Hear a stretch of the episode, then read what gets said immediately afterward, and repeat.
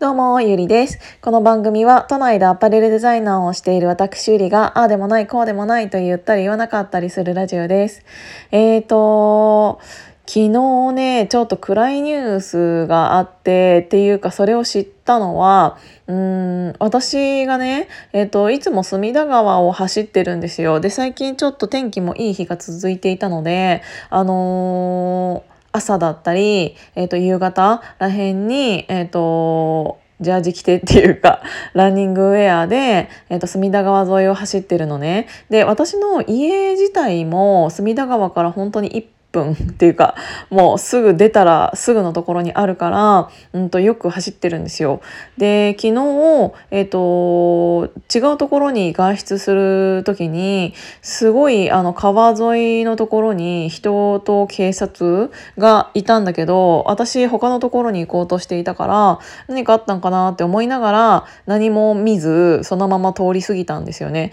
で、えーと、夕方帰ってきてもまだそんな状態だったから「え何?」と思って。で私夕方隅田川走りたいし別になんか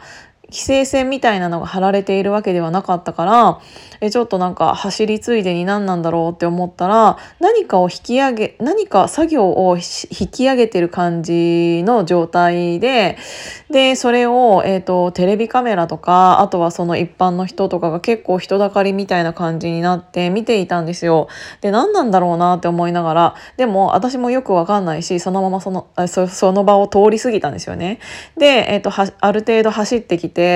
で帰ってきた時ぐらいになんかあのもう引き上げ終わっていてなんなら私がその引き上げたのであろうものが、えっ、ー、と、ブルーシートにくるまれ、ぐるぐるにくるまれていたものがあってそれを、うん、と運んでいるのを走っている途中で見かけてもしかしてあれが引き上げたものかな？結構でかいなみたいな感じで思いながら、えーと、さっきの現場のところに到着したらあの案の定もうなんか人だかりはなくなっていたのであさっきのやつがそうだったのかななんて思いながら。でそれを、うんと、一つ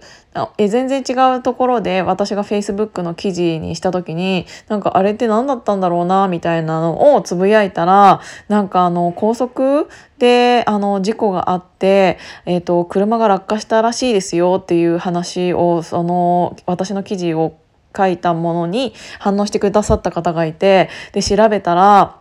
うんとね、その首都高、えーと、川の上に首都高が通ってるんだけどでその首都高のすっごい緩やかなカーブがあってで朝の5時ぐらいにその緩やかなカーブを曲がりきれずに、えーと壁に激突して逆サイドに飛んで川の下に落ちて。たらしいのね。でそれは22歳の子が運転していた車らしくてで残念ながらその男の子っていうのは、えーと、死亡されていたんですがあのどういう状態で、えーと、死亡されたのかはもちろんわからないんですけどあやっぱりあれなんか車だったんだと思って引き上げられたもののあの形がなんかあのビニールシートでぐるぐる巻きだったからあの外から何かは分からなかったけどなんか車っぽいなっていう形はしてたんですよ。だからあやっぱりあれ車だったんだって思って。だからなんかうん自分の家から本当に近いところで、えーと、そんな朝の5時ぐらいにそんなことが起こっていたなんて全然知りもせず生活していたけどなんか一瞬にしてやっぱりでなんか結構緩やかなカーブなのでうーん結構スピード出してたんだろうなって勝手に思っちゃう感じなんですけど川の下にまでその高速道路の壁面を何て言うのジャンプして落ちちゃうって結構ジャンプしてるじゃないですか車自体が。だからよっぽどだったんだろうなと思って近くに住んでいても全然気づかなかったんだけどっていうのはなんか私がね、えーと、友達ん家にその日はうんと、泊まってたんですよ。っていうのがあるから、えっ、ー、と、家にもしいたらその音聞こえてたのかなって思ったんだけど、ちょうど本当にその日は朝からお花の仕入れがあったので、えっ、ー、と、4時ぐらいに起きて すごい朝から全然他のところに行っていたから気づかなかったんですけどねそう結構私そういうことがあってっていうのはなんかうん自分がいない時に地震が起こったりいつも、えーと、東京に住んでいるのにたまたま中国出張に行ってた時に結構大きい、えーと、地震があったりとかうんとそういうことが多いんですよね。なんか一個間違えたら何かが起こってたっぽい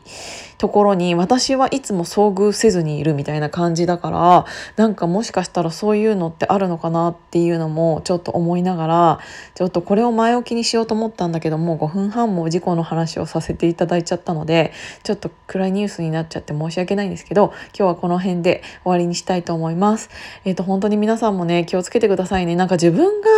えーと、気をつけていても相手相手っていうかね、えーと周りで何かが起こるかもしれないしっていうのを全部なんか気にしてたら何もできなくなっちゃうんだけどでも本当にそういうのも運なのかなって言うしかないぐらい。ねなんかこっちが歩道に歩いてたとしても車が突っ込んでくることだってあるかもしれないしっていうのは